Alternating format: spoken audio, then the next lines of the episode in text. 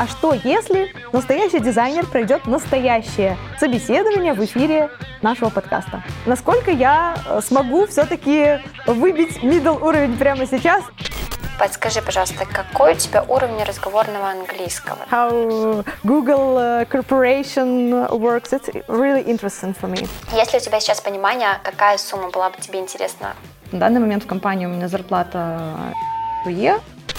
А сколько людей тебе нужно было бы для количественных данных? А как применима воронка к вашему сайту, э, который вот вы сейчас делаете? Could you please tell me about the latest design book you've read?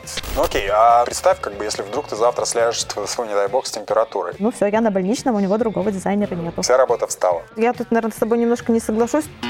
В общем, попробую быть прямолинейнее. Если этого нету, опять же, не middle.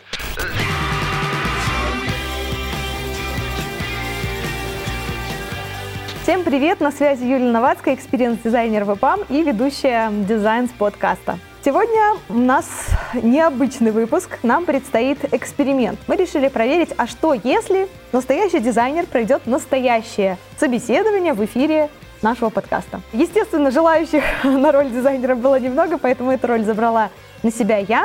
Но, тем не менее, план таков. Э, сегодня мы продемонстрируем, как проходит собеседование в компанию EPAM. У нас будет две части собеседования. Первая часть с рекрутером и вторая часть техническое интервью с супер крутым, скиллованным дизайнером. Юля, привет! Привет, Юля! Привет!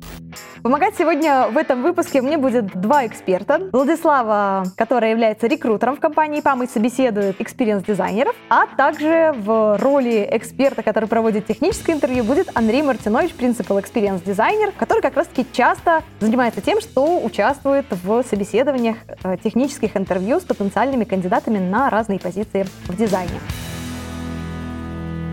Естественный и важный контекст, который нужно подчеркнуть. Я перемещаюсь во времени в ноябрь, в тот момент, когда я только закончила дизайн Spot School. В тот момент у меня было определенное количество навыков и проектов, о которых я могу сегодня в подкасте спокойно говорить. Поэтому посмотрим на тот уровень, когда меня взяли в компанию джуниор-дизайнером, насколько я э, смогу все-таки выбить middle уровень прямо сейчас и запудрить немножко голову нашему эксперту. Возможно, у меня получится это сделать и каким-то образом продемонстрировать с помощью тех технических, теоретических навыков, которые у меня есть, что я могу претендовать на эту роль. В этом подкасте мы совместили эксперименты и комментарии наших экспертов. Так вы будете слышать по очереди кусочки диалога в интервью, а дальше кусочки разбора. Если наши голоса звучат на фоне музыки, значит эта часть с комментариями ведущих. Ну что, я сейчас выдыхаю и отправляемся в этот путь, потому что и я безумно волнуюсь, и уверена, такой личный процесс и вам волнительно будет слушать. Юля, привет. Привет. Договорились с тобой созвониться, познакомиться. Я хотела бы задать тебе пару вопросов, чтобы узнать подробнее про твой опыт, про твои ожидания от новой работы, какие у тебя ожидания от нового проекта, в целом от компании, и чуть подробнее узнать про твои активности на проекте и так далее. Хорошо, давай. В первую очередь, конечно, хотелось бы познакомиться с кандидатом, узнать эм, то он, что он, какой у него есть опыт, насколько этот опыт мачится с нашими ожиданиями от кандидата. Послушать, как он говорит, что он говорит, как он понимает то, что он делает. Мне интересно, почему человек пришел в дизайн, чем интересен ему дизайн. То есть мне вот интересно, как дизайнер может себя презентовать. Самый первый вопрос, который я хотела бы тебе задать, это почему ты решила перейти в дизайн? Вижу, до этого у тебя был опыт на радио. И почему выбор пал именно на UX UI дизайн? Все произошло как-то, я бы сказала, не запланированно. А, у меня был долгий период, когда я, в принципе, искала себя, чем мне интересно заниматься. И в какой-то момент я пошла на курсы графического дизайна и потом UX UI дизайна. Но это было спонтанное такое, судьбоносное, мне кажется, решение, просто потому что мне стало интересно. До этого у меня, кроме радио, был бэкграунд руководства небольшой компании. Я обучала людей а, в ивент-сфере, я много лидала команд, и ну, мне не хватало вот какого-то такого еще, скажем, бизнес-мышления. А в UX UI дизайне все-таки сочетается дизайн, то есть какие-то задачи дизайнерские, проектирования, но в том числе и немножко маркетинга, немножко бизнеса, потому что дизайнер, он такой адвокат пользователя, но при этом помогает и бизнесу. Вот это мне понравилось, то, что позволяет э, эта сфера развиваться немножко глубже, не только вот в одном э, узком направлении. Круто. Как ты сама считаешь, какие навыки, приобретенные за время работы на радио, помогли тебе вот именно так более плавно зайти в дизайн? А, если честно, ну, мне кажется, в первую очередь мне помогло то, что я достаточно неплохо умею как-то объяснять э, свои решения, структурировать мысли. Ну, я думаю, что, в принципе, даже не радио бэкграунд, а вот вообще весь бэкграунд, который у меня есть, такой рабочий, он где-то по кусочкам помогает. То есть дальше там при общении с командой тоже мне помогает то, что у меня есть там психологическое образование, я достаточно неплохо могу пообщаться с людьми, не там впадать в какие-то дизрабочие состояния, когда там какое-то мое решение не подходит, потому что я понимаю, что есть там ограничения определенные, могут быть временные ограничения, денежные, и тогда моя задача как бы в этих ограничениях все-таки выстроить какой-то ну, свой адекватный подход, чтобы там мой дизайн, он со всех сторон был удобен, а не только с какой-то одной. Ну, наверное, вот так. Расскажи тогда про свою текущую ситуацию сейчас, почему меняешь работу, какие ожидания от нового проекта, от новой компании, куда хотелось бы дальше расти, развиваться. Если кандидат дизайнер ищет активно работу. Мне интересно понимать вообще его текущую ситуацию, почему он меняет работу, какая для этого есть причина. Плюс тоже важно понимать, какая есть мотивация да, у этого человека, куда бы ему хотелось расти, развиваться, потому что мы приветствуем дизайнеров, которые непосредственно готовы постоянно развиваться, постоянно изучать что-то новое, расти. Поэтому в первую очередь хотелось бы видеть горящие глаза у дизайнера, которые понимают, что еще очень много всего предстоит ему узнать и вырасти в такой опытной команде ребят. Я вот прошла дизайн Spot School, закончила менторинг-программу, и у меня было целенаправленное желание именно прийти в ИПАМ. Ну, у меня много друзей здесь работает в этой компании, там, знакомых в разных, скажем так, профессиях. Ну, не знаю, почему-то у меня есть какое-то изначально, ну, такое вот отношение, что ИПАМ классная компания, и мне бы хотелось в ней поработать. Понятно. Хорошо. Ты сказала про дизайн Spot School. Подскажи, пожалуйста, сколько этапов школы ты прошла? А, ну, два этапа. Вот был первый этап э, практический такой, который более самостоятельный, и потом я участвовала в менторинг-программе в команде Купаловского театра. Хорошо. Расскажи мне, пожалуйста, про свой текущий проект, про размер команды, какие у вас процессы на проекте, что конкретно ты делаешь, да? То есть ты больше X, либо UI? А, вообще, конечно, задача у меня больше UI, но я все-таки всегда сама UX-задачи тоже включаю, скажем так, в свой собственный скоп задач, поскольку я один дизайнеры в компании. У нас небольшая компания, 30 человек, и занимается компания в основном e-commerce проектами. Мы работаем с платформой Magento. А вот, то есть, ну, в основном это разные интернет-магазины. Сейчас моя задача максимально широко презентовать то, что мы можем, рассказать клиентам, в чем именно наши сильные стороны, почему они получат выгоды именно от сотрудничества с нашей компанией через веб-сайт. Ну и дать там удобный флоу для оставления заявки клиентов, чтобы они могли посмотреть портфолио и опять-таки оставить заявку. Ну, я бы сказала, комплексно все идет, потому что я с разработчиком общаюсь напрямую, с отделом маркетинга, напрямую с sales отделом, который тоже заинтересован в том, чтобы сайт продавал. Ну, в общем, такая у нас командная работа. Хорошо, ты ответила на самом деле на следующий мой вопрос, да, как тесно ты работаешь с командой разработки, бизнес-аналитиками. Хорошо, этот вопрос покрыли. А вот те вопросы, которые ты задавала по поводу моего текущего опыта. На самом деле это хороший вопрос, который раскрывает все поинты, которые я сразу хочу у себя обозначить, сопоставить с теми процессами, которые есть у нас в компании. То есть я понимаю размер команды, в которой работает дизайнер. Это один дизайнер, например, на проекте, который тащит все, либо это дизайнер, который работает непосредственно в большой команде, имеет опыт работы да, с другими дизайнерами. То есть это как бы важно. Получая ответы на вопросы, я в своей голове могу сопоставить, насколько этот кандидат и его опыт матчится с тем, а, чем ему предстоит заниматься ЕПАМ и в каком формате работать в ЕПАМ. Но правильно я понимаю, что мой ответ, он не влияет на то, позовут меня дальше или нет? Или все-таки ты отсеиваешь на этом вопросе кого-то? То есть, условно, я сказала, что я там одинокий волк, и все, значит, я для ЕПАМа не подхожу. Нет, я никого не отсеиваю. Я собираю информацию про кандидата, про его опыт, я презентую ребятам непосредственно для прескрининга. И на этом этапе ребята принимают решение о том, готовы ли мы общаться с кандидат имеет какую-то информацию про него до момента технического интервью. Подскажи, пожалуйста, какой у тебя уровень разговорного английского, да? Те маленькие задачи, которые я для наших клиентов выполняю, э, мы обсуждали на английском, но это чаще всего было в переписке. Вот, поэтому, в принципе, э, для переписки мой уровень точно достаточный. Я видела, что люди меня понимают. Разговорный уровень у меня на данный момент, мне кажется, B1+, потому что я учусь на уровне B2, то есть сейчас прохожу курсы на этом уровне, но я его еще не закончила. Есть языковой барьер, естественно, потому что я не так часто общаюсь с э, native спикерами. Я думаю, что когда это будет входить в скоп моих задач, то там спустя какое-то время появится привычка общаться на английском с клиентами, и эта проблема исчезнет. Хорошо, может быть тогда поговорим немного по-английски, буквально парочку несложных вопросов с моей стороны. Давай попробуем. Could you tell me, please, do you work remotely at the moment or do you attend the office? Yes, I'm working remotely now because uh, coronavirus. I think uh, it's ordinary situation, and uh, it's more comfortable for me because it's uh, save my time. I don't like spending time for a road to the office.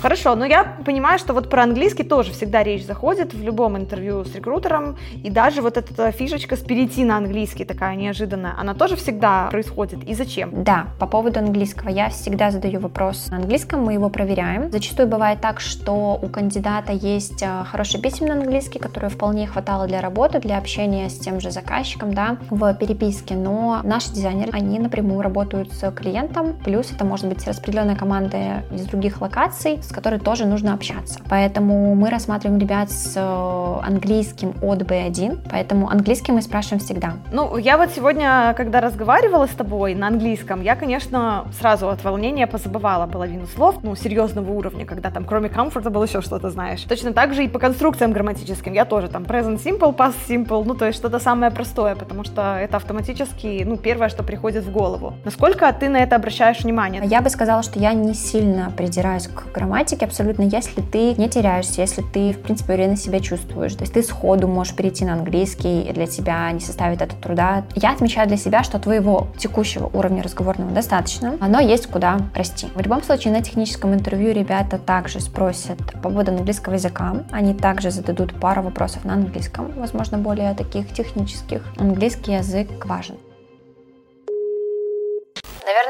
Последний вопрос по поводу твоих зарплатных пожеланий, да.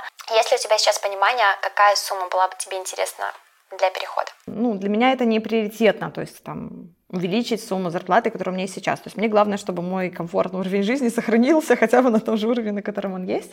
То есть на данный момент в компании у меня зарплата Е, ну, как бы она меня, в принципе, устраивает. То есть, если, конечно, там, не знаю, в ИПАМе выше порядок цен, там, или как-то я пройду на какой-то уровень, который предполагает большую зарплату, я буду только рада. Но меньшую, наверное, не хотелось бы. Но, опять-таки, мне бы не хотелось, чтобы это стало каким-то камнем преткновения. Я заинтересована именно прийти в ИПАМ, потому что хотелось бы получить комьюнити, возможность учиться, развиваться. Для меня это ценно. Поэтому, если вдруг моя позиция предполагает меньшую зарплату, ну, я готова услышать хотя бы это предложение. Хорошо, я услышала услышала тебя. Думаю, что более детально можно обсудить уже непосредственно после технического интервью, да, то есть после фидбэка от ребят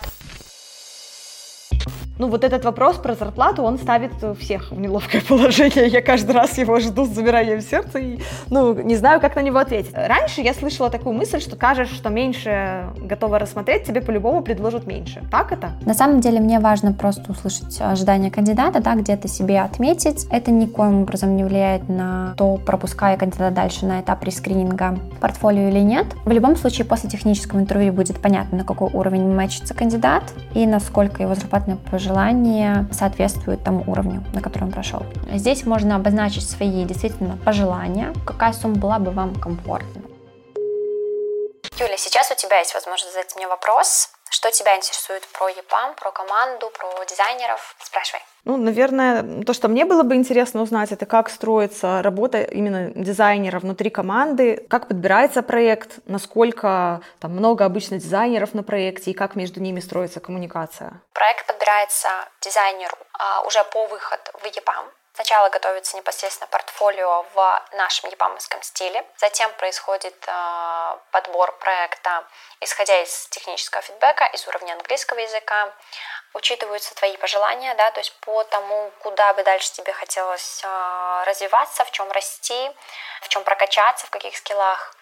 И, соответственно, проходят этапы проектного интервью. И затем, если твой опыт подходит и тебе нравится проект, то бинго, Угу, супер, спасибо большое, все поняла. А, Юля, твое портфолио, резюме и всю информацию я передам ребятам на пресс-скрин. Буквально пару дней мне нужно то, чтобы получить от них фидбэк. Если все окей, если нравится портфолио, в целом интересен опыт, мы зовем тебя на техническое интервью. Угу, хорошо, я поняла. А если нет, то будет ли какой-то звонок с тем, что нет? А, да, конечно, я вернусь к тебе с обратной связью, плюс небольшой фидбэк от ребят по поводу, допустим, портфолио, да, то есть что хотела бы видеть в следующий раз, либо чего не хватило в этот раз, чтобы пообщаться, познакомиться с ребятами. Здорово. Я желаю тебе хорошего дня, будем на связи. Пока. Пока.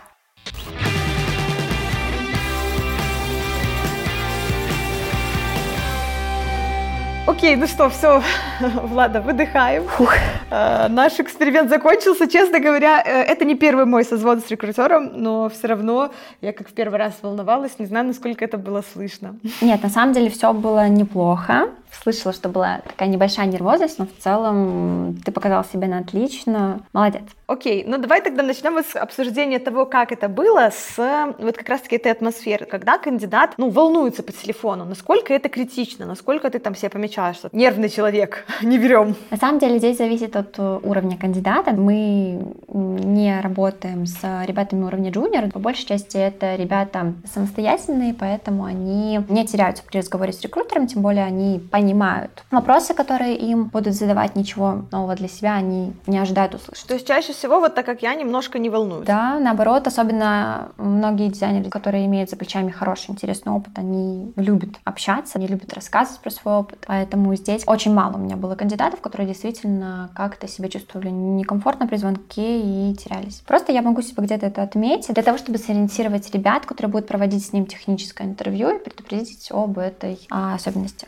Ну, в общем, в любом случае, я так понимаю, что задача моя на интервью с рекрутером не растеряться и что-то ответить по логике того, что спросили. Задача не растеряться. Супер, хорошо. Мне, конечно, не знаю, интересно узнать, где я плохо ответила. Ну, знаешь, так, может быть, нельзя сказать там плохо-хорошо, ну, хотя бы примерно. Вот где ты считаешь, что можно было лучше и как тогда лучше? Я не оцениваю, да, плохо-хорошо. Но в целом ты действительно хорошо ответила. Тебе было что ответить, ты находила ответы на вопросы, ты не терялась. Тебе действительно есть что рассказать. Ты понимаешь, что ты говоришь, это важно, да. Первый раз не сплоховать, действительно продемонстрировать свои навыки презентации. Ну, я прям выдохнула.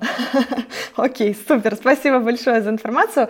Давай тогда попробуем разобраться с таким еще одним моим волнением, когда я прохожу любые интервью, у меня нету какого-то стопа, то есть я всегда говорю, знаешь, то, что у меня на душе, в голове, то я и произношу. А есть ли вообще какие-то, не знаю, темы, и вопросы, которые не стоит обсуждать на интервью. Вот в этом месте быть чуть-чуть там хитрее и все-таки не выносить все, что в голове, вслух. На самом деле, наверное, не стоит говорить что-то плохое про прошлых руководителей, да, либо про коллег, с которыми ты работал. Это, в принципе, и не очень интересно, да, с точки зрения того, чего бы мне хотелось услышать. И, возможно, это где-то меня немного смутит. Это для меня такой некий red flag. Ну, тогда я выдыхаю, потому что, видимо, в этом месте я не попала в просак. Ну, правда, мне повезло, у меня всегда отношения складывались с коллегами хорошо. Ну, тогда буду готовиться к технической части, потому что в этом формате интервью у меня вообще нету никакого опыта, поэтому я думаю, что эта часть эксперимента будет для меня еще более волнительной. А тебе, Влад, спасибо большое за твои ценные советы и за то, что все-таки приоткрыла завесу, а что же там происходит за пределами этого звонка. Юль, тебе тоже большое спасибо. Да, желаю удачи. Андрей спросит по полной.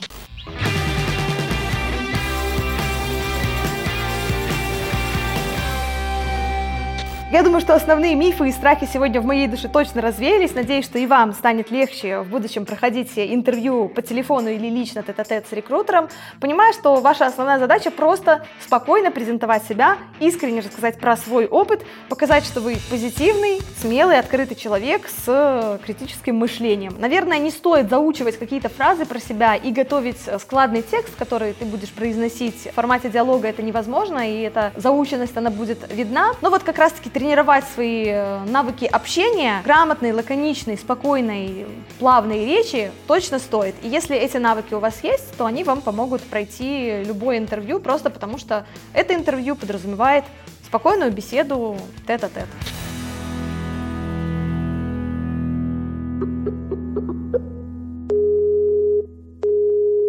Привет, Юля. Привет. Спасибо, что пришла на это интервью. В этом подкасте мы совместили эксперименты и комментарии наших экспертов. Так вы будете слышать по очереди кусочки диалога в интервью, а дальше кусочки разбора. Если наши голоса звучат на фоне музыки, значит это часть с комментариями ведущих.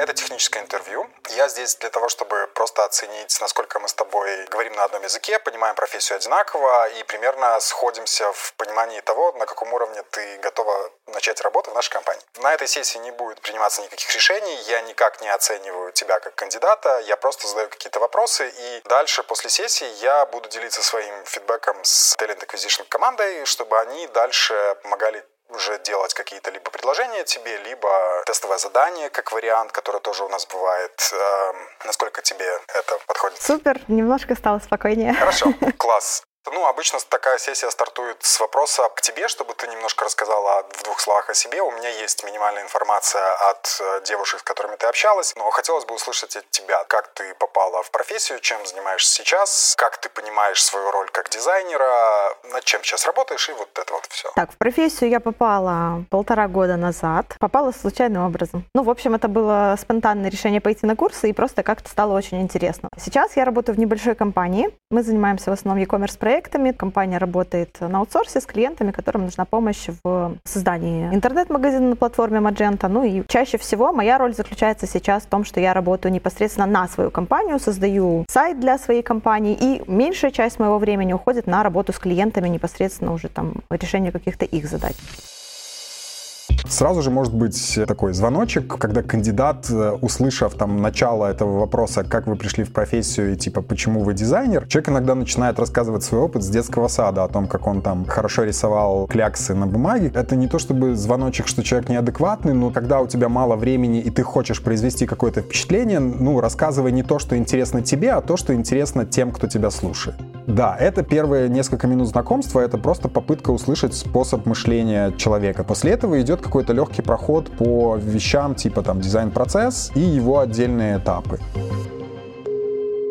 А можешь рассказать немножко за полтора года, в каких вещах удалось поучаствовать вот в мире дизайна, вот на предыдущем месте работы, и как сейчас выглядит твой рабочий день, каким образом ты понимаешь, что нужно сегодня нужно делать, и какого рода это задача? Это просто подумать, research или что-то такое? Я одна дизайнер в компании, компания небольшая, 30 человек. Основной вот мой проект — это сайт, который мы создаем для нашей компании. Там у меня есть командные daily, созвоны по тому, куда мы движемся, но именно свои дизайн-процессы я выстраиваю сама. То есть по факту у нас есть утром созвон, мы смотрим, что я успела по макетам сделать, что успел маркетолог по текстам написать. Ну и мы как-то это все алайним друг с другом, потому что еще и sales менеджер тоже присутствует, которая там свои задачи видит в сайте. А что касается каких-то таких задач, которые я сама стараюсь для себя внедрять, то есть это что касается каких-то исследований, я проводила на этапе начальной работы с сайтом конкурентный анализ, например, старалась фидбэк от пользователей собрать, попросила контакты наших клиентов, чтобы с ними как-то вообще пообщаться, что им было важно при выборе компании и так далее. Я эти задачи для себя расписываю как свой собственный интерес. И дальше уже, когда время есть, ими занимаюсь. Если нет времени в работе, приходится немножко в нерабочее.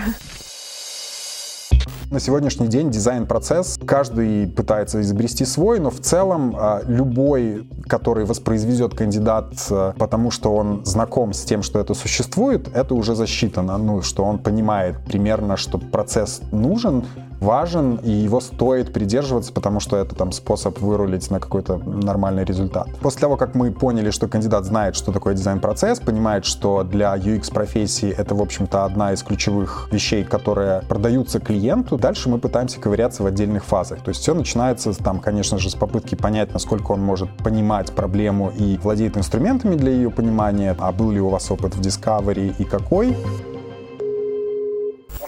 сложности были с э, знакомством с твоим портфолио? То есть из того, что ты рассказываешь, кажется, что у тебя, в общем-то, как будто бы один проект. Ну, это потому что, да, я сейчас говорю именно про основной проект, который много времени занимает. В целом, естественно, в портфолио у меня много есть учебных проектов. Как раз-таки Купаловский я вижу, и поскольку это учебная работа в дизайн-школе, и там это действительно командная работа, а как вы распределяли между собой обязанности, полномочия, задания? Ну, потому что ты понимаешь, Купаловский бай, как студенческую работу в портфолио положили себе все. Ну, смотри, я даже в рамках портфолио постаралась обозначить, какая моя ключевая роль была. Первая половина работы над проектом, я в нее была такой активный участник, и драйвер проекта включена, потом чуть-чуть роли сместились, когда мы перешли к визуалу, то тут моя коллега, ну, у нас такой был типа мини-тендер визуальных проектов, и тут моя коллега этот тендер выиграла, и дальше мы уже работали с ней как следом, она создавала дизайн-систему, а мы уже в рамках ее концепта старались, чтобы все получилось по ее задумке. Поэтому моя роль, наверное, она была активная сразу на первом этапе, когда мы узнавали от менторов какую-то информацию, получали теоретическую базу, то я предлагала какие-то варианты, исходя из там, своего небольшого опыта, как я вижу именно нашу работу в рамках этого проекта, что мы можем из реальных методов исследования взять. Почему я именно это предлагаю взять? Потому что ну, у меня есть некое видение бизнеса. Я э, в прошлом имела опыт руководства там, небольшой компании, и поэтому подбор там, тех методов, которые мы используем, их предлагала я, ну и дальше мы уже, естественно, распределяли как-то поровну эти роли, кто что будет выполнять. Ну класс. А как раз-таки вот ты сорвался языка вопрос, что это фактически был твой первый опыт работы в дизайн-команде? Что было самое сложное? То, что я вначале драйвила процессы, это как бы так случайно получилось. Знаешь, не было такого, а давайте назначим Юлю. Так получилось, потому что я сразу была заряжена очень активно работать. И потом для меня пришло осознание, что вроде как роли уже распределились, и какая-то ответственность на мне. То есть, наверное, мне сложно было, ну, дальше выдерживать. То есть я так не ожидала, что настолько там сразу активно вот в этот проект вникну. А приходилось спорить или решать какие-то конфликты? Да, да. Но это для меня не очень сложно, потому что я уже как э,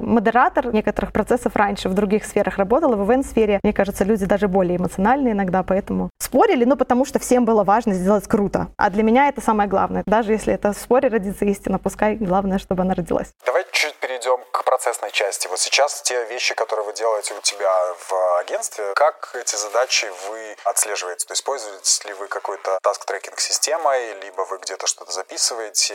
Пытаетесь ли вы как-то организовать дизайн-работу? Как, как, я уже говорила, дизайн-работу свою организую я сама, поэтому у меня есть свое собственное приложение, которым я в личной жизни им пользуюсь, to-do list просто, и я туда же и записываю рабочие задачи. У меня там есть раздельные списки для работы, для жизни, там, для всего. Поэтому я сама это мониторю, никто меня не контролирует. Ну, моя задача сделать то, что меня попросили. Я эстимирую только какие-то более глобальные вещи. Там мне говорят, когда ты подготовишь дизайн вот этого раздела? Я говорю, через две недели. Ты всегда укладываешься? Ну да. Я всегда запасом эстимирую, поэтому как бы... Тебе приходилось эстимировать более детально какие-то большие проекты? Нет, большие проекты нет, потому что я в больших проектах не работала. А если вот дизайн-задача длинная, да, то есть она занимает какое-то время, и у нее есть несколько итераций обсуждения там со стейкхолдерами, вот это оно как-то записывается где-то? Если это большой проект, то невозможно эстимировать до самой финальной стадии, поэтому чаще всего разбивается по каким-то блокам, ну, условно, по фазам, и тогда в рамках одной фазы я делаю какую-то эстимацию, и дальше, например, помечаю, что там по результатам, например, какого-то исследования, следующая итерация обсуждения того, сколько что там займет времени, потому что, может быть, например, на интервью что-то там такое вскроется или на тестах что-то такое вскроется, там, и придется все переделывать. Это, естественно, не предугадаешь. Окей, а представь, как бы, если вдруг ты завтра сляжешь, свой, не дай бог, с температурой. Вот какие-то особенности тех задач, которые ты делаешь, что не забыть, где-то поправить лейблы, либо значения, это сможет другой дизайнер вместо тебя сделать завтра? Смотри, если бы у меня была такая задача, чтобы другой дизайнер смог, то он бы смог. Но поскольку это не моя зона ответственности сейчас, но мой руководитель понимает, что если я слягу на больничный, он мне дает больничный, поскольку я лично на него сейчас работаю, там основной проект это лично его запрос, это негласно подразумевается, что если я взяла больничный, ну все, я на больничном, у него другого дизайнера нету. Вся работа встала. Да, да, да.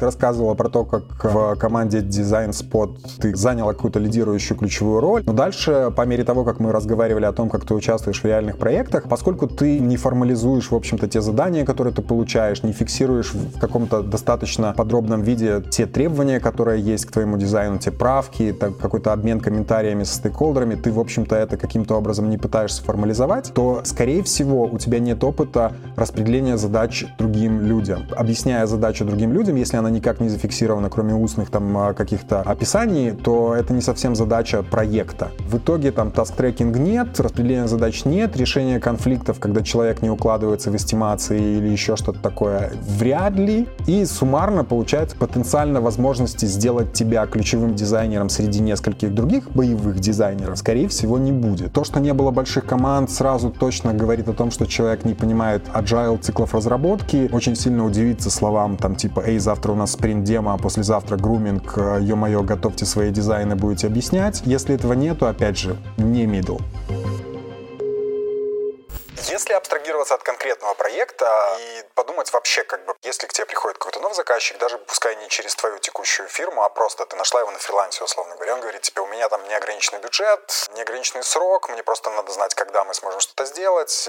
Предложи какой-нибудь, пожалуйста, процесс, для создания дизайна для этого продукта? То есть с чего бы ты начинала, какие вещи спрашивала бы, какие методы техники предлагала бы и вот что-то из этого? Изначально сразу ну, это какой-то киков митинг в любом случае с непосредственно заказчиком, который ко мне обращается, ну, либо там с представителями его, чтобы понять, какой запрос у клиента. Ну вот что, что бы мы спрашивали? Ну, чаще всего, если я клиент, да, я хочу этот софт для чего-то. Мне тогда как дизайнеру важно понять для чего. Понять какие-то потребности самого вот заказчика. Дальше мне важно понять, ну, как он это видит, что там условно на стороне пользователя, какие нужды будут и проблемы закрываться, да, то есть какие-то задачи пользователя, которые в этом продукте будут тоже учитываться. Давай вот эти, эти две части чуть-чуть заморозим, как бы для того, чтобы понимать э, потребности бизнеса, клиента и цели продукта. Какие в теории дизайнер мог бы предложить форматы работы для того, чтобы это узнать? Может быть, из твоего опыта ты расскажешь? Да, да, мы стартовали, то есть как раз-таки, ну почему я начала, потому что это первый был этап, то есть разобраться сначала там со стороны заказчика, что происходит, дальше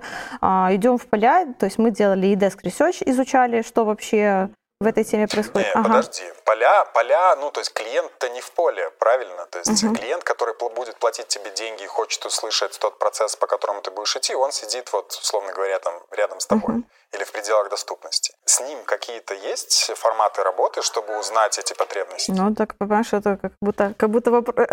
решение спросить не подходит, я начинаю теряться. Сейчас я еще подумаю. А, может быть, я просто не могу там нащупать сразу. Может, я это и делала, но не понимаю пока о чем. Ну, если чисто пофантазировать, то это все-таки действительно какое-то плотное общение, какое-то интервьюирование, там, uh, subject matter experts, которые есть у бизнеса, да, то есть каких-то стейкхолдеров. Их может быть не один человек, поэтому этих интервью может понадобиться достаточно много. То есть это подготовка каких-то скриптов, чтобы с ними общаться, потом как-то эти результаты нужно будет суммировать, и в итоге у тебя же, скорее всего, будет какой-то один э, главный человек, и ты ему должна будешь как-то презентовать эти результаты, чтобы он согласился с тем, вот именно такие цели будет преследовать продукт или нет. То есть, ну, как бы это воркшопы, интервью и так далее. Знаешь, я поняла, в чем, в чем загвоздка, потому что у меня, да, правда, нет опыта работы, ну, в таком проекте, где прям много клиентов. То есть обычно это один человек, поэтому я с ним общаюсь, там, либо он заполняет, как я уже сказала, бриф, и я вот все эти там вопросы спрашиваю, там, задачи, какие-то примеры конкурентов, которые он для себя видит как значимых, как он видит там со стороны пользователей какие-то проблемы. То есть я обычно с одним человеком это просто все проговариваю, дальше для себя делаю summary, и ему спрашиваю, я все правильно поняла? Пошли к пользователям. Теперь как мы узнаем потребности пользователей, какие у дизайнера могут быть инструменты для этого? Если говорить именно о пользователях, то это, скорее всего, был бы опрос, ну, глубинное интервью. Возможно, если уже есть готовый продукт или там какой-то прототип продукта, я пришла в проект, который уже существует, возможно, это какие-то юзер-тесты были бы. В любом случае, я всегда делаю какое-то предисследование, и перед каждой итерацией там захода к пользователю я бы подготовку скрипта делала через там изучение конкурентов, изучение какой-то теоретической базы и каких-то косвенных исследований, а потом бы уже шла напрямую к пользователям, что ты уточняешь. Окей, okay. ну если считать все это какой-то фазой discovery, да, то есть мы выясняем какие-то потребности и так далее, что могло бы быть результатом этой фазы? То есть вот ты говоришь этому человеку с деньгами, смотри, вот я буду проводить вот это, вот это, вот это, у меня это займет полгода, и на выходе вы получите двоеточие, что это может быть? Чаще всего это, ну, хотя бы концепт. Возможно, по каждой фазе было бы какой-то summary с результатом, то есть какие-то отчеты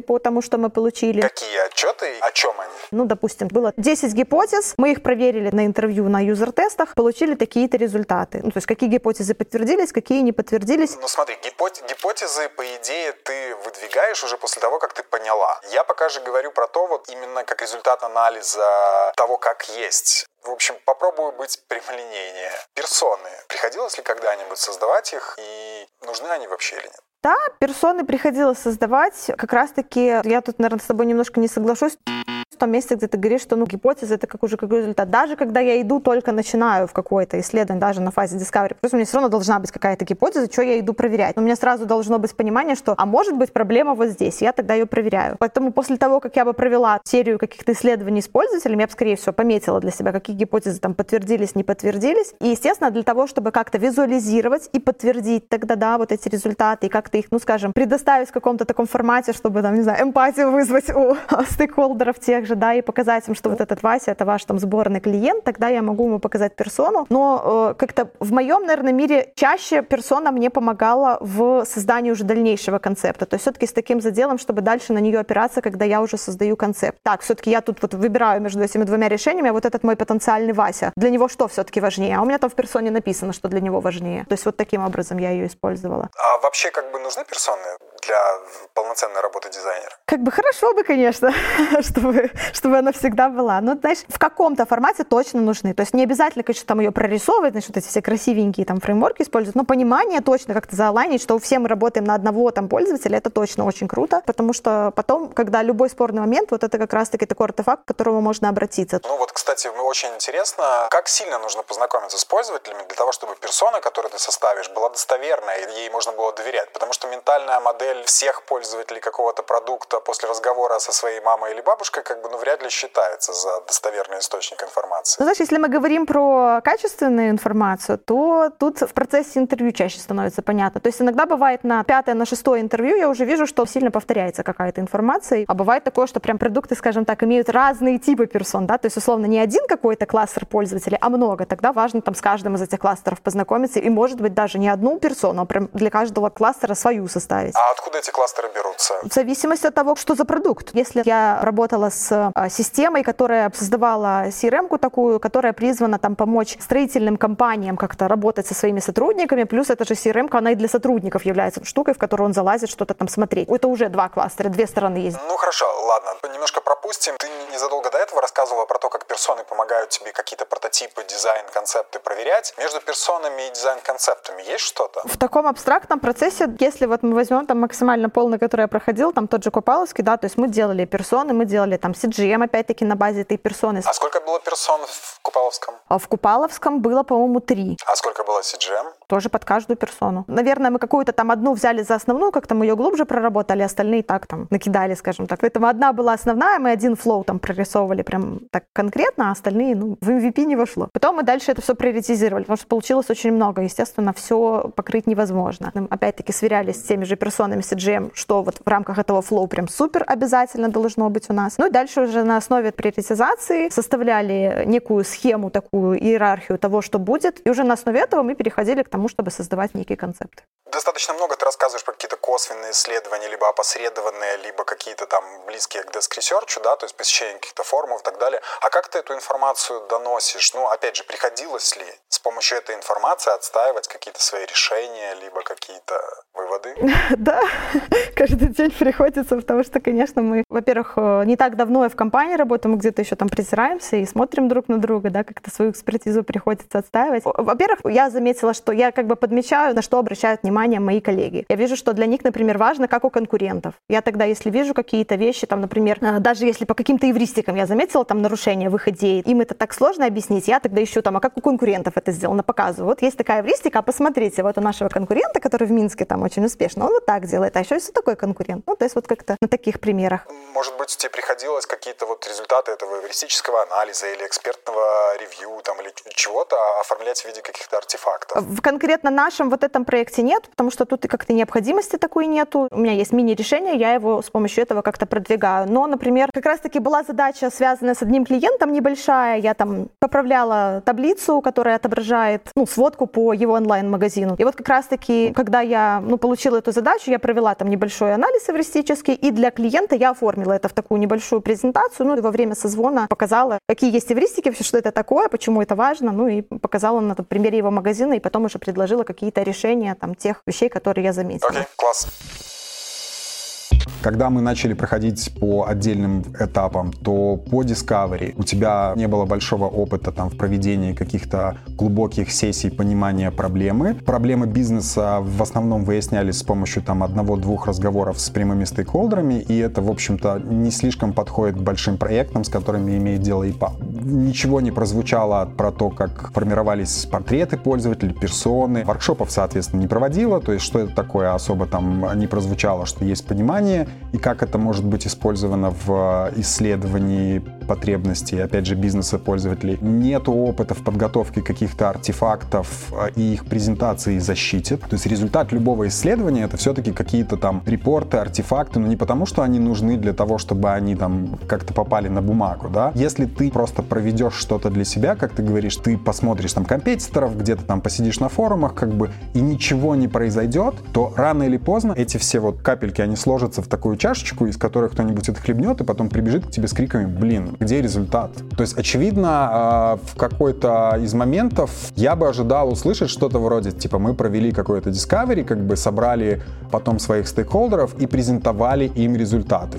Рассказываем о своих находках и о своих идеях тем, кто в этом заинтересован, тем, кто платит деньги за наше участие в этом проекте. Правильно я тебя слышу, что чтобы учесть, что дизайнер хорошо и классно владеет фазами и знает, какие выводы в этих фазах, какие результаты этих фаз были, важно не просто, что он там какие-то выводы для себя складывает, а важно то умение подчеркнуть, что он это использует именно в работе с клиентом. И тогда, если ты этого не слышишь, то ты делаешь вывод, что да, это как бы есть, но не на достаточном уровне. Да, то есть в таких случаях, вот как ты описываешь, чаще всего там результатом фидбэке по такому интервью будет, что есть у человека какое-то бытовое понимание, как это делается, он в принципе понимает ценность там анализа проблемы там либо пользователя, либо еще что-то, но он не соблюдает best practices в работе с большими клиентами, большими компаниями, соответственно, опыта такого у него как бы нету, а есть база, на которой можно потом его прокачивать. Именно поэтому junior, а не middle.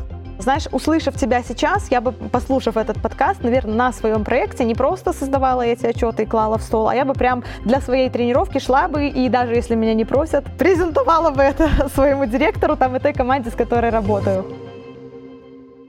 И вот вещь, которая там режет слух, не соглашусь. В случае кандидата на интервью меньше всего ожидается, что кандидат будет переубеждать тебя в чем-то. И когда ты, в общем-то, озвучиваешь то, что ты считаешь как эксперт правильным, то кандидат, который в этот момент пытается тебя переубедить, что его версия правильнее, и либо он знает либо больше, либо лучше, чем ты, как минимум стратегически на интервью это не самое ожидаемое поведение. Почему это red flag? Это red flag -то не потому, что человек на интервью как-то себя повел. Это говорит о том, что этот человек ведет ведет себя так вообще. Это свойство характера, личности, спорить, отстаивать что-то и так далее. То есть это гарантирует, что человек не будет учитывать контекст при принятии решения, как себя повести. У него будет падать забрало, и на любом возражении каких-нибудь стейкхолдеров на митинге он начнет там лезть в бутылку и отстаивать им свою точку зрения, вместо того, чтобы послушать их возражения и попытаться там сделать, чтобы всем было нормально. Чтобы не он оказался правым, а вместо этого заапрувался дизайн. Здорово, что ты про это говоришь и отмечаешь эти red потому что, ну, знаешь, если у кого-то из наших слушателей, правда, есть такая задача, я уверена, что в основном нас так и слушают, чтобы не допускать каких-то таких ошибок, то здорово тогда учиться замечать это за собой и, ну, например, в такой ситуации, как интервью, там, не допускать таких ошибок. Человеку, который так говорит или так себя ведет, нужно каким-то образом изобретать способ возражать на аргументы собеседника необидным образом. Любая фраза или формулировка, подразумевающая несогласие, прямое, почти всегда задевает того, кто с тобой разговаривает разговаривает. И, ну, это, в общем-то, такой скилл переговоров. Как не согласиться, не обидно, но при этом, чтобы вы все еще шли вместе к какому-то общему результату.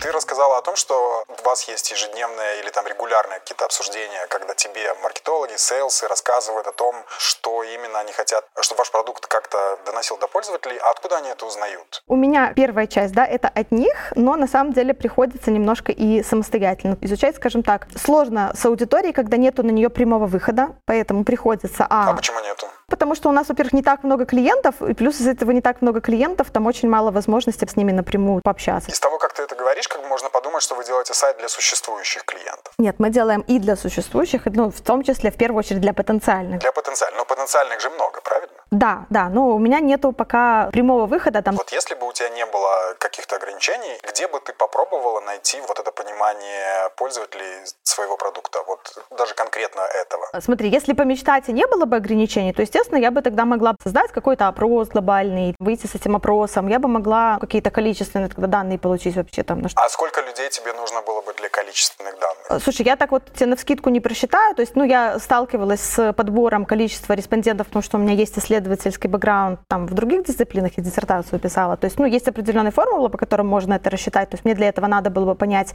там, какой-то, скажем, объем э, того клиентов, который нам надо получить, исходя из этого какую-то там воронку просмотреть, сколько лидов обрабатывается в реальных клиентов компании, и тогда бы я поняла, там, сколько мне надо, грубо говоря, просить, чтобы там это все к воронке при, привело к нужному количеству, да, там, к финалу, а может и чуть-чуть больше. А как применима воронка к вашему сайту, э, который вот вы сейчас делаете? Да, текущая задача моя как бы создать такой дизайн, который будет конвертировать пользователя сайта в заявку в нашу компанию.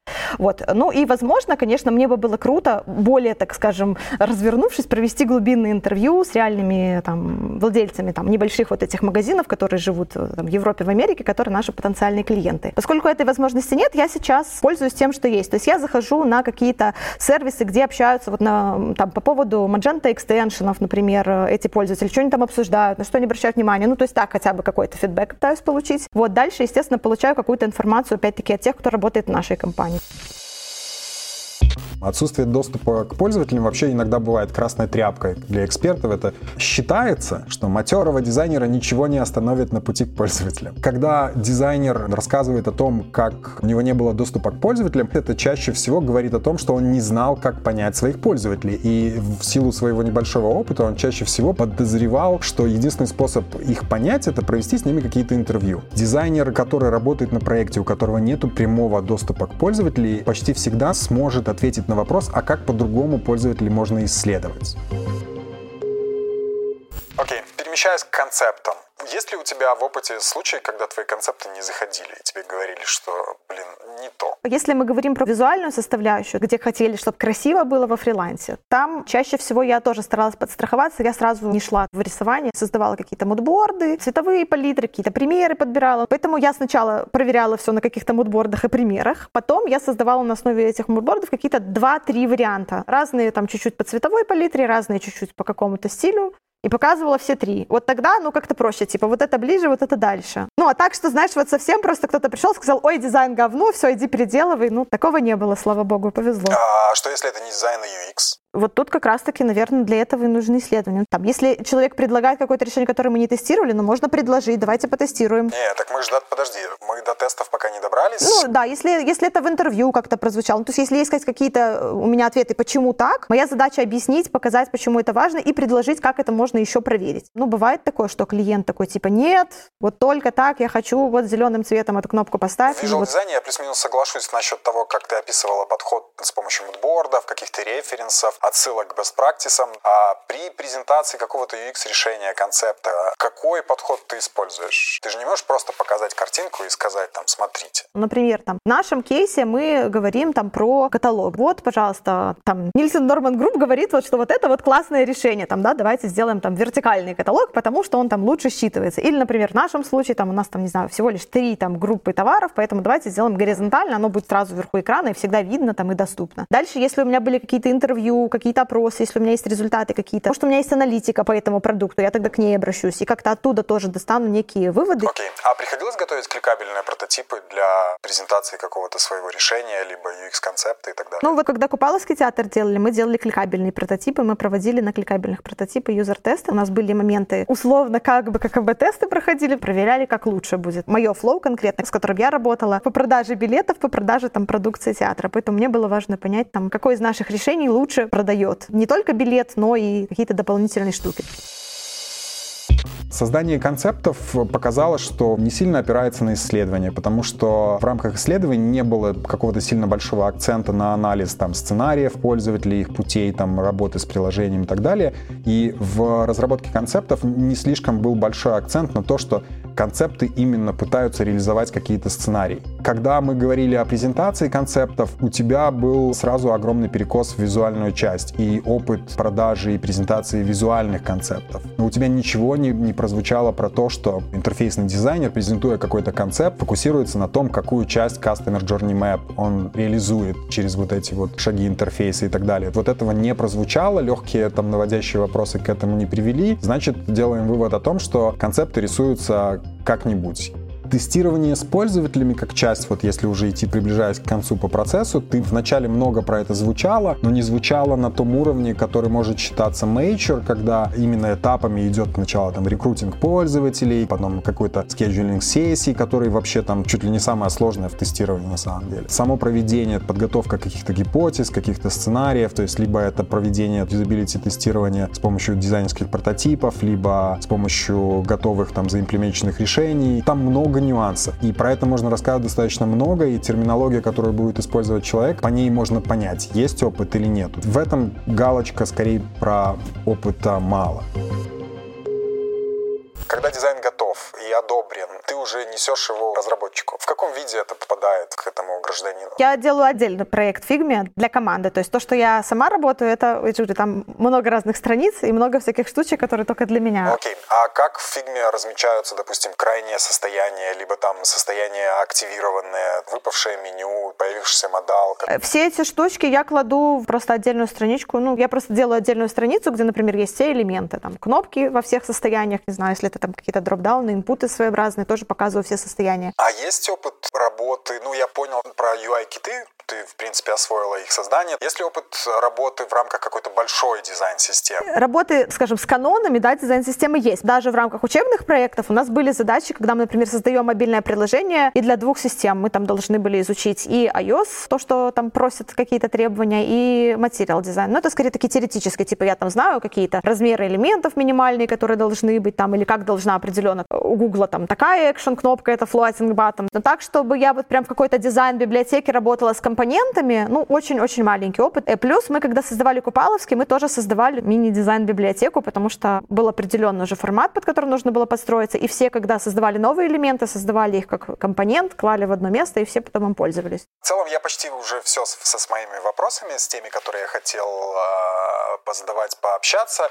Из таких, что интересно, мы можем немножко поговорить еще, в общем, на общие темы про вдохновение, роль дизайнера в этом мире, книги, прочитанные или планируемые к прочтению, это, в принципе, тоже, ну, это как бы не, не имеет никаких правильных вариантов ответов, как бы, а просто такая общая тема. И еще мы могли бы с тобой немножко попробовать оценить твой э, английский. Mm-hmm. Could you please tell me about the latest design book you've read? Really, you know, uh, last uh, year I didn't read any design books, but I read a lot uh, about design in uh, internet. Nielsen and Norman Group. it's my favorite website, maybe about uh, some researches and different uh, methods for UX uh, design. So it, it's great to know. Uh, it's great to know, but I, I, I barely could imagine person who visit Nielsen, Nielsen Norman uh, website really often. What other sources uh, do you use for inspiration? Medium, for example, your colleague, um, maybe you know, Vanilla Tender, uh, really cool. Mm, I don't uh, like uh, choose one uh, service and uh, always use only one service. I Google question in Google. I totally agree. This question about sources for inspiration and maybe persons or blogs you are you are following just to get some inspiration. This, uh, for me personally, sounds it sounds like outdated question because these days you just could answer like I'm following Telegram channels and that's it. For inspiration, best best way for me is YouTube uh, because uh, really there are many blogs interesting, uh, especially for my motivation. For example, I watch some blogs uh, uh, designers from Google and really interesting uh, know that their daily routine, how they organize their daily tasks, for example, and how Google corporation works. It's really interesting for me. Okay, and if to switch switch to more professional area, like uh, have you used the service named Airbnb? Could you please uh, probably um, name couple of uh, your observations? What are the possible roles or personas for a Airbnb service?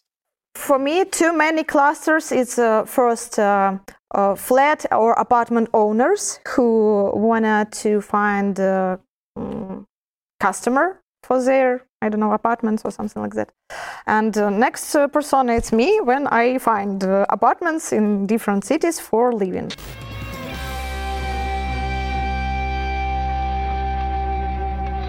Все нормально. В принципе, э, на этом, я думаю, все. Мы можем считать наше интервью уже подходящим к самому концу. А, и в этом месте я готов сказать тебе огромное спасибо за терпение ответ на твои вопросы. Мне было очень интересно послушать про твой опыт и про то, как ты понимаешь свою роль в разработке продуктов и сервисов. Спасибо. После этого подожди, пожалуйста, какое-то время, когда с тобой снова выйдет на связь Talent Acquisition э, специалист э, и расскажет тебе наш фидбэк. Спасибо большое, буду ждать. Спасибо, пока. Пока, но не прощаемся.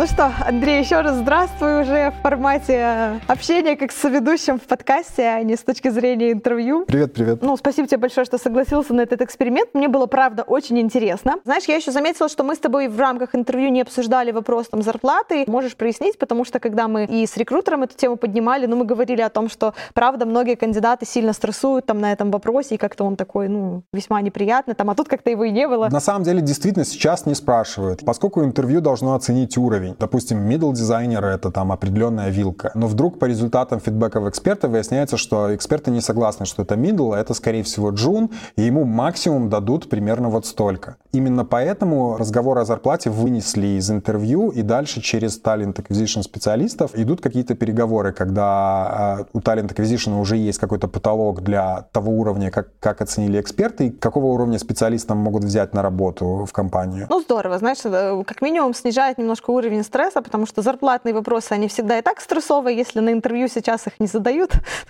хотя бы здесь можно выдохнуть и понять, что там это будет обсуждаться отдельно, в отдельный разговор, и к этому, в общем-то, не нужно готовиться в рамках интервью. Окей, если тогда еще что-то, чем бы ты хотел подытожить, или еще какой-то финальный, не знаю, знаешь, золотой совет дать для тех, кто идет на интервью? Ну, стараться не нервничать, побольше делать отсылок к своему опыту, потому что наиболее наглядно о человеке все-таки рассказывает его опыт. Достаточно сложно плохо рассказать о своем опыте, который у тебя есть. То есть если человек много, интенсивно последние несколько лет работал в, над разными проектами, с разными доменами, использовал разные техники, пускай, может быть, не супер продвинутые, но, может, какие-то даже базовые, но при этом он а, активный, интересуется состоянием профессии на сегодняшний день и много раз делал базовые для дизайнера вещи, то он, в общем-то, об этом чаще всего рассказывает совершенно спокойно, без нервов и с глубоким пониманием. Супер, Андрей, спасибо тебе большое. Мне было весьма интересно.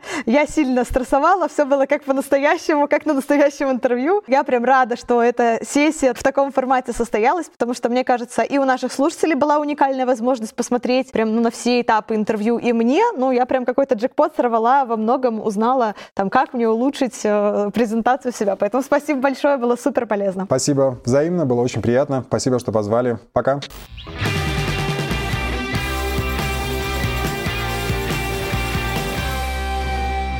Ну что, вот такой достаточно насыщенный и интересный у нас получился эксперимент. Э, я на своей собственной шкуре продемонстрировала, как проходит интервью с рекрутером по телефону, как проходит видеотехническое интервью с дизайнером в компании. И знаете, у меня есть небольшое количество выводов по итогу. Но я думаю, что эти выводы будут ценными как минимум для меня в последующих моих подвигах в профессии, ну и надеюсь, вам они тоже будут полезны. Самый главный вывод, все говорят, не нервничайте, не нервничайте на интервью. Но как это сделать? Нам, естественно, всегда перед интервью страшно. А вдруг нас, ну, как-то будут э, пытать и спрашивать сложные вопросы? А вдруг нас захотят засадить? И, пожалуй, мы можем с вами, проходя интервью, опираться на тот опыт, который увидели сегодня. Никто не хочет засадить кандидата, никто не хочет вести его специально в стресс или каким-то образом создать некомфортную атмосферу. Можно только порадоваться, что здесь нету стресс-тестов, и любая задача общения с кандидатом — это понять его лучше и понять, какой у него сейчас уровень, опыт и какие у него интересы. Поэтому просто вспоминайте этот выпуск, выдыхайте и опирайтесь на то, что вас никто не будет пытаться засадить. Ваша задача просто искренне рассказать о себе. В этом месте у меня точно уровень стресса снижался и получалось как-то динамично и бодро общаться с моими коллегами. В общем-то, в самом интервью я поняла, что важно всего две вещи портфолио и реальные мои знания, мой реальный опыт, который у меня был рабочий в проектах. Вот вопрос, как этого достигнуть, ну тут уже очень много у нас есть и видео, и подкастов на эту тему, поэтому заходите в наш канал, слушайте, тренируйтесь, самое главное, сверьте свои э, скиллы со скилл-матрицей, поймите примерно, на какой уровень сейчас вы можете претендовать, не ставьте для себя каких-то невозможных задач, претендуйте на тот уровень, который действительно соответствует вашему реальному опыту. Ну и дальше получайте еще больше опыта и навыков в тренировке на реальных или учебных проектах, чтобы дальше на интервью действительно качественно и легко этот опыт описывать. Уверенность и коммуникабельность – это, наверное, то, с чем мне было легче в силу моего опыта. Если у вас такого опыта нет, ну, все, что вам можно посоветовать, это больше тренировки, общайтесь а, как можно больше с профессионалами и коллегами на профессиональные темы, чтобы быть свободными в этой беседе и не переживать так сильно, когда вас спрашивают о каких-то э, вопросах по дизайн-процессу. Ну и, конечно же, стараться быть в позитивном ключе. Те вещи, которые по софт-скиллам нам подчеркнул Андрей, мне кажется, тоже весьма полезные. Давайте будем их учитывать, и я точно в следующий раз буду обращать внимание на какие-то красные флажки, а, стараться быть еще более позитивной, не конфликтной в разговоре с э, любым экспертом. Ну и, наверное, финальное, чем я хочу закончить, это быть искренним. Если я говорю о том, что знаю, если я рассказываю действительно о том опыте, который у меня был, то в чем я хорошо разбираюсь, я не буду особо нервничать. А если я чего-то не знаю, ну, значит, просто нужно максимально найти самую яркую точку соприкосновения с этим навыком или с этой темой и попытаться перевести все вот в такое русло, хотя бы там теоретическое или тот минимальный опыт, который у меня в этой теме есть. Будьте искренними, старайтесь общаться в позитивном ключе, ну и, естественно, еще больше работаем с портфолио, еще больше работаем на реальных проектах, и тогда на любом интервью можно будет спокойно защищать свою экспертность и быть уверенным в том, что это интервью пройдет успешно. Всем удачи на ваших интервью. Услышимся в дизайн-подкасте в следующий раз. Пока!